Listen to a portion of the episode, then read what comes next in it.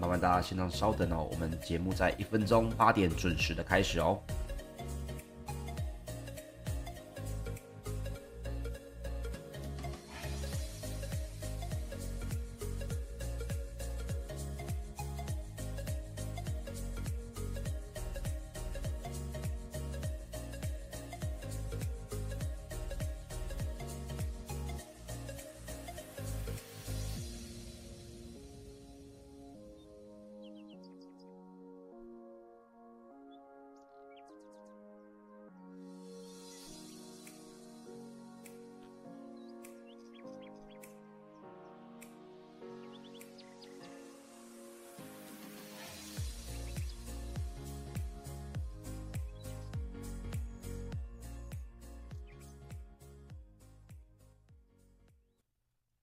OK，时间来到了早上的八点钟哦，欢迎收听早安阿水理财报报，我是股市阿水，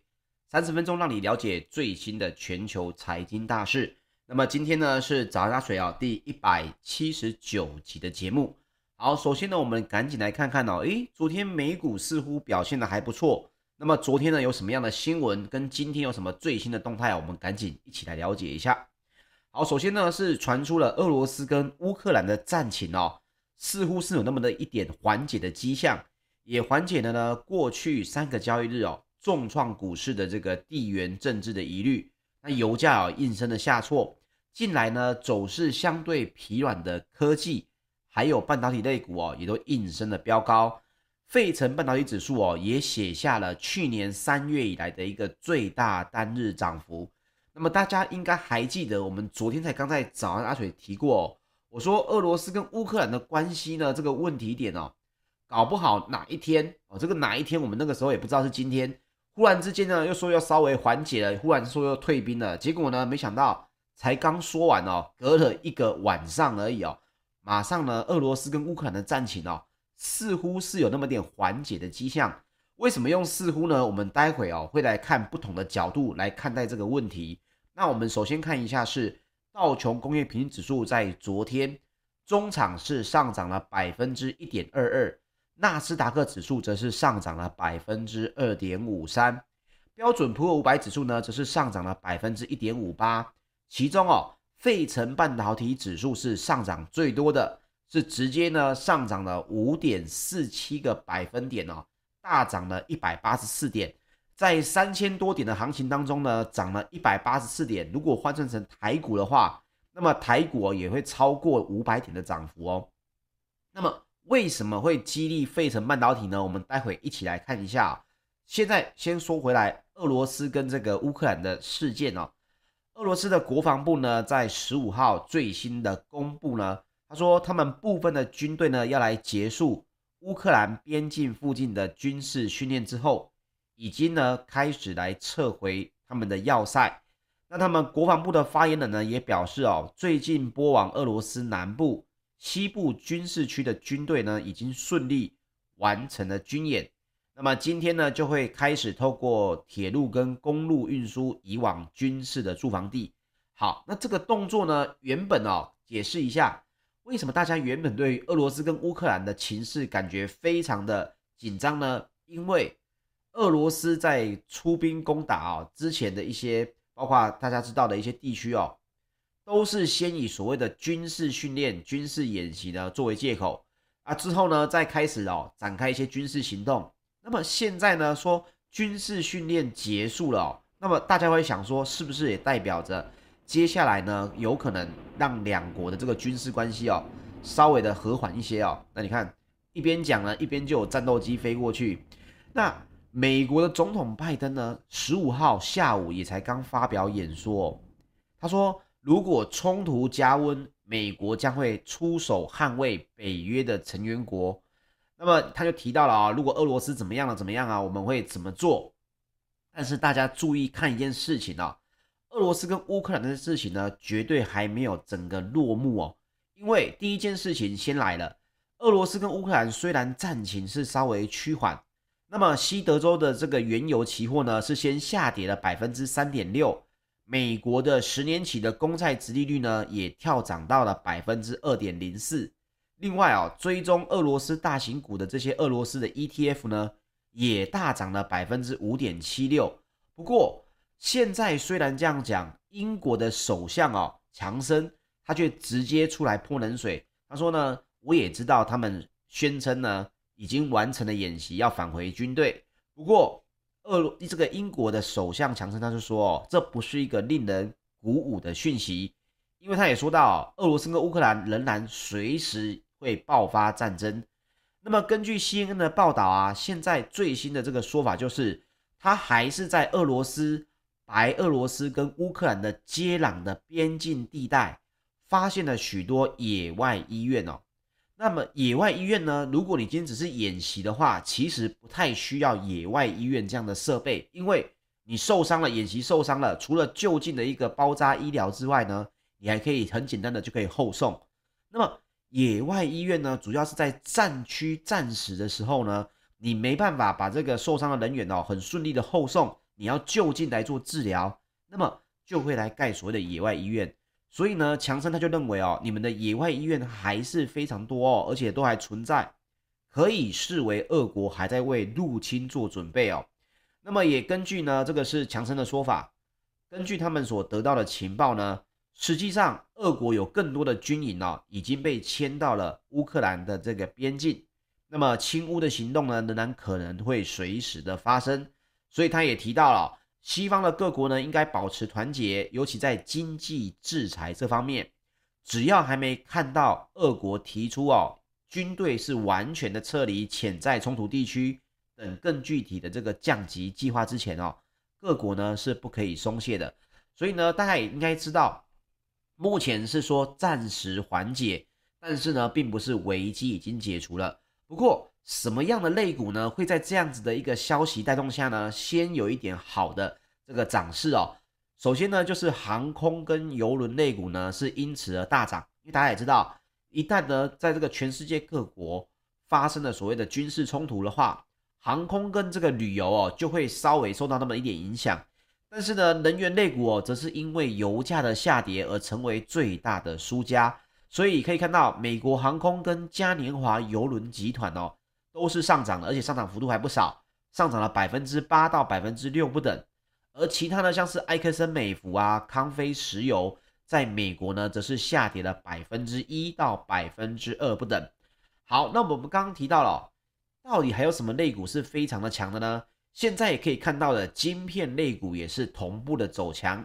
即将呢要在十七号公布财报的 NVIDIA 辉达是直接大涨了百分之九点一八，如果在台股的话，可以说是接近一根涨停板了。那么呢，这原因是因为啊，白宫先前曾经警告，晶片产业的分散供应链，那以防止呢俄罗斯为了报复。而阻挡呢晶片的关键原料来出口美国，这个昨天阿水跟大家也有分享过了。那包括了这个像是美国的一些 ETF 啊，像是这个 Ericsson 的美日三倍做多半导体哦，是直接上涨了百分之十六点二二哦，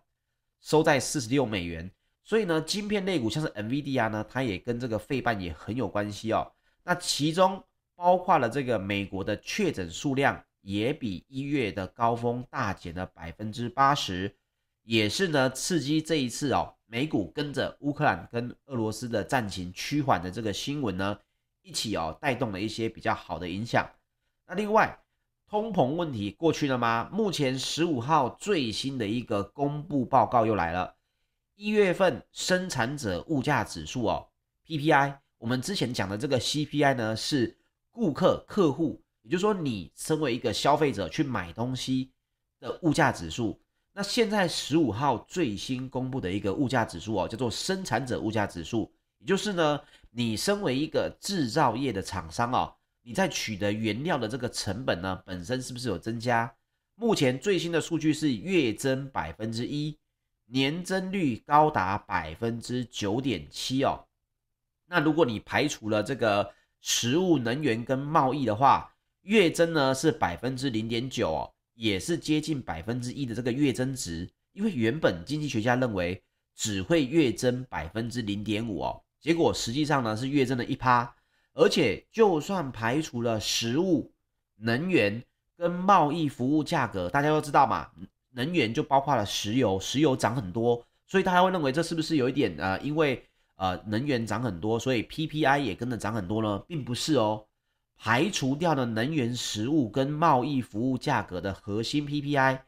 也跃增了百分之零点九，相差只有百分之零点一哦。所以这一点呢，大家一定要稍微注意一下哦。这个整个通膨呢，包括生产者还有消费者哦，这个问题呢都还没有过去。那也包括了这个今这个礼拜，各位一定会听到很多很多的这个联邦储备银行总裁哦，在这个各大的媒体上面发言。那么呢，包括他们提到这些东西，也是在针对通膨的问题哦，也都一直在宣称会做出更快的、更大的一个反应哦。那目前呢，我们知道的是 FOMC 前一次的货币政策会议的记录，在这个今天啊，本周三十六号就要来释出了。那所以也不知道 FOMC 的政策会议记录呢，会不会一公布之后啊，又对市场有所所谓的震撼弹哦？这就要看今天的美股呢，对于这个释出之后是怎么样的反应了。那阿水今天会来再继续来打疫苗，待会直播结束之后，我要去打第三剂了。那么，如果我身体没有什么不适的话，我明天也会持续跟大家来分享 FOMC 的这个呃最新的会议记录哦。那我们就看明天的早阿水再跟大家来分享这部分的这个情况了。那接下来我们再说一下美国的个股的变化方面哦。待会我们会再详细的讲到 Intel 宣布要来斥资五十四亿美元并购以色列的这个晶圆代工厂哦，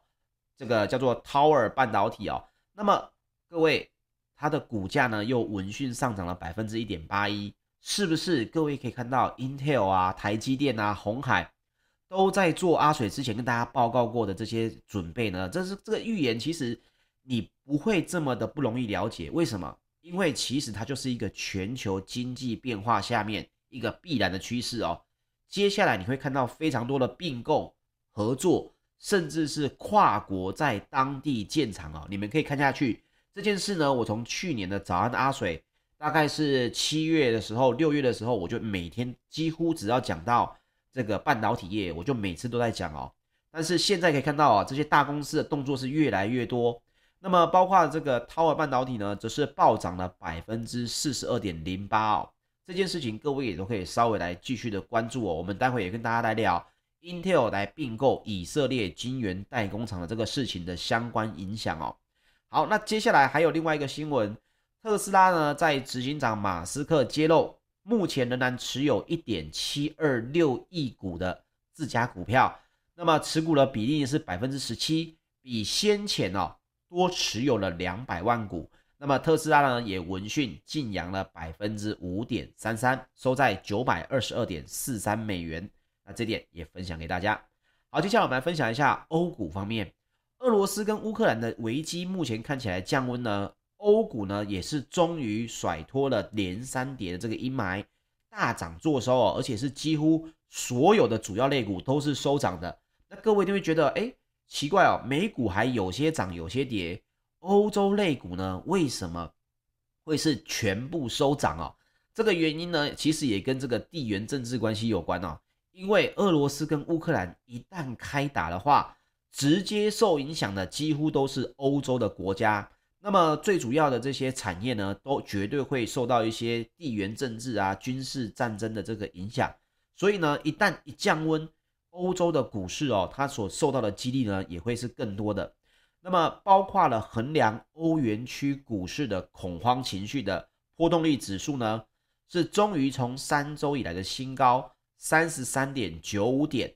降到了二十七点一点哦。不过，就像是刚刚我们提到的英国的首相哦，他所提到的，诶，这个只是稍微降温，并不是已经完全解除哦。另外一位同样的说法的，就是北约的秘书长哦，史托滕伯格，他也出来说，目前虽然看来呢，局势稍微的审慎乐观一些，不过还没有看到实际的地面部署降温的这个迹象，所以呢是。史史托滕伯格呢，他还是强调，这是欧洲数十年以来最大的一个安全危机哦。那么目前看来呢，外界在预期第一季的 GDP 呢，在欧洲哦，还是会持续的薄弱。不过今年呢应该会有望来好转。那么包括了这个健康照护类股啊，是也是欧洲当天表现最佳的一个类股，包括了这个 AZ 啊，呃，该公司的这个摄护癌的这个药物末期临床的试验呢，因为还不错，所以呢，哎，整体啊有就报喜，股价呢也都有持续的在飙高。那接下来我们再分享一下石油方面，纽约商业交易所三月的原油期货在二月十五号收盘是下跌了百分之三点六。啊，如同大家知道的，我们有提到，诶，石油一定会因为乌克兰的局势而趋缓，而稍微有点下跌，但是需求还是存在，所以呢，要大跌，基本上各位可以稍微来看一下，嗯，我个人是认为啦，几率不大。那么近月的布伦特原油呢，则是下跌了百分之三点三，也来到了每桶九十三点二八美元哦。这也跟俄罗斯的这个动作有关，但是短线上面虽然下跌，不过各位还是要注意一下。如果呢你本身有在做原油期货的话，或是原油相关的商品，一定要注意这种暴涨暴跌的情况哦，在最近应该都是会发生的哦，不要做错方向了。好，接下来我们再来分享刚刚提到的 Intel，它收购了这个以色列的晶片制造商，这个最新的协议哦，在昨天终于是出来了，二月十五号。它以每股五十三美元哦的现金价格直接来收购 Tower，还有它的企业总价值呢，大概是五十四亿美元左右。那各位哦，为什么我要提到每股五十三美元的价格呢？首先我们要先知道哦，Intel 它收购 Tower 对它来讲，还有对台股的半导体来讲哦，最主要的这个应该说此消彼长，它的差距会在哪里哦？首先，Intel 它收购 Tower 很明显的就是为了晶圆代工啊，因为它收购的这个呢是为了它的 IDM 二点零的这个策略，所以呢，它是为了它的制造的产能跟全球足迹来解决它的这个产业需求，所以最主要呢，它去收购了这家 Tower 公司哦，Tower 呢主要是锁定了行动装置、电源还有汽车这种高成长的市场。那么，包括它在德州、以色列、意大利跟日本的合计年度晶圆的投片量呢，是超过了两百万片哦。那么目前预估这个交易应该会在十二个月内来完成。那已经呢获得了 Intel 跟 Tower 董事会的一致批准。换句话说，两家公司的公司派已经是都批准了，不过还是需要获得特定的这个监管批准。啊，包括这个 Tower 本身的小股东哦，他们可能还要开一个股东会，但是呢，董事会跟 Intel 这边已经是达成了完成了这个协议哦。那主要就是晶圆代工这件事情呢，Intel 的企图心非常的强哦，因为这是 Intel 成立以来第四大的这个并购案。那为什么我们要提到这个价格呢？因为 Intel 提出的这个收购价码啊。比 Tower 周一的收盘价高于百分之六十。换句话说，如果你是小股东，你现在手下手上的这个股票的价格呢，会直接高出百分之六十。换句话说，它在解决什么问题？解决有可能产生出来的异音啊，你太便宜卖掉公司啊，或者是呢有股东出来说，我觉得太低太便宜啊，我直接开了一个你没办法拒绝的价码。直接呢比周一的收盘价高百分之六十，为什么我们会说这个收购案呢？Intel 是势在必得，因为二零一七年 Intel 收购 Mobileye 的时候，当时的溢价幅度只有百分之三十四。那有些朋友就会说了，诶，他买的是晶圆代工厂啊，跟 Mobileye 怎么可以相比呢？各位，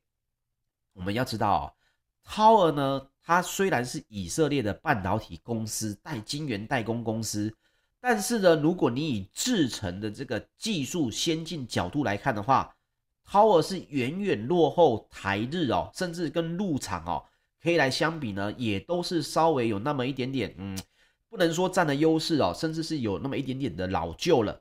但是 Intel 却愿意用高出百分之六十的价格来购买，最主要它要先取得的是什么呢？就是经营晶圆代工的这些重要专业知识，大家会说，诶，Intel 它还需要晶圆代工的专业知识吗？它不是本身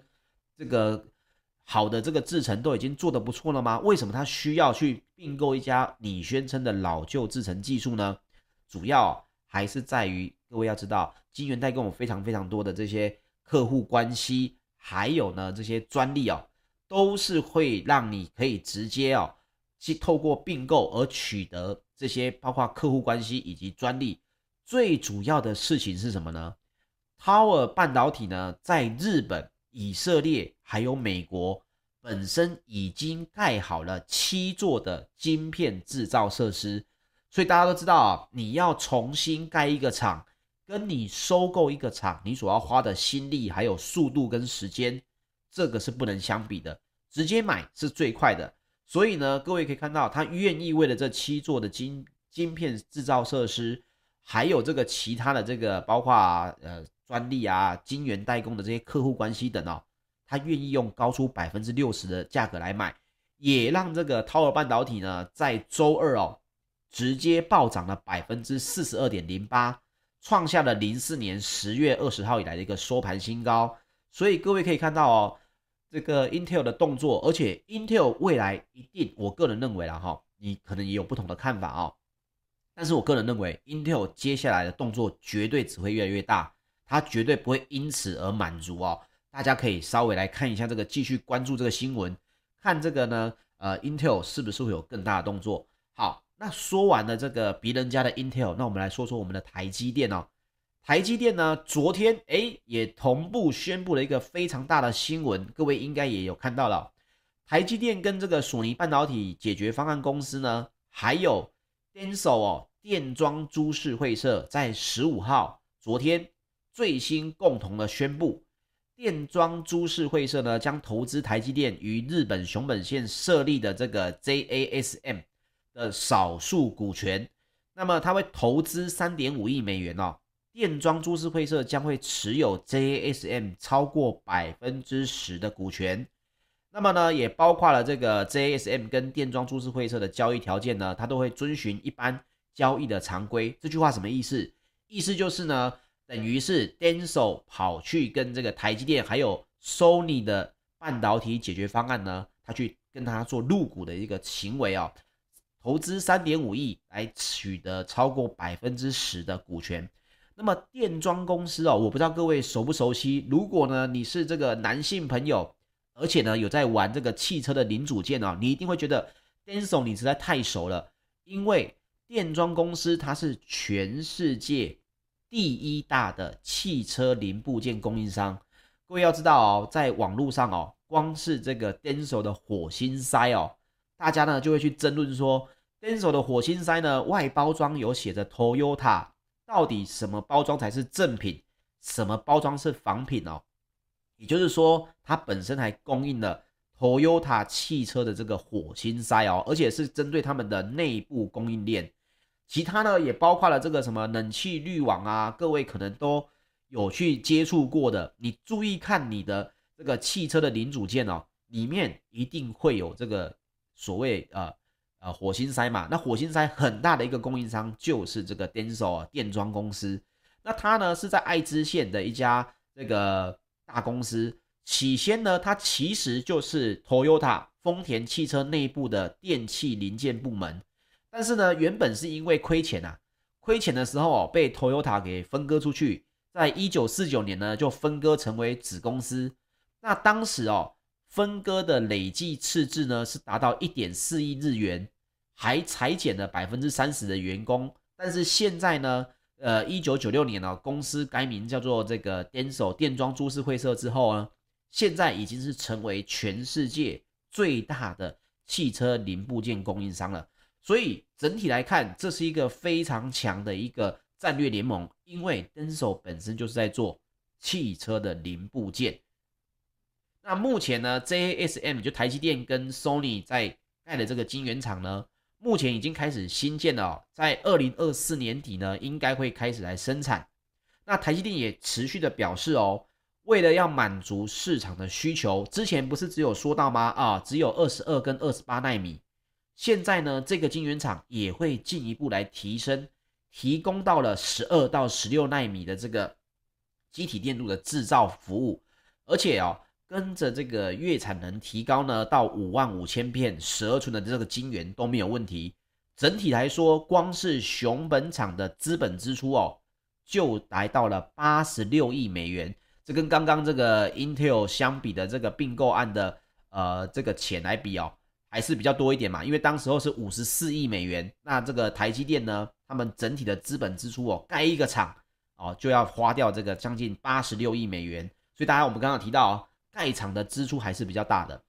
那么台积电呢，昨天哦也召开了董事会。要来核准配发这个去年，也就是二零二一年第四季的每股现金股利二点七五元。那么除息的交易日呢是二零二二年的六月十六号。以上这一点呢也分享给大家。OK，以上呢就是今天的这个节目内容，谢谢大家收听哦。那听重播，欢迎来到 YouTube 频道收听股市阿水。谢谢各位，我们明天早上见喽，大家拜拜。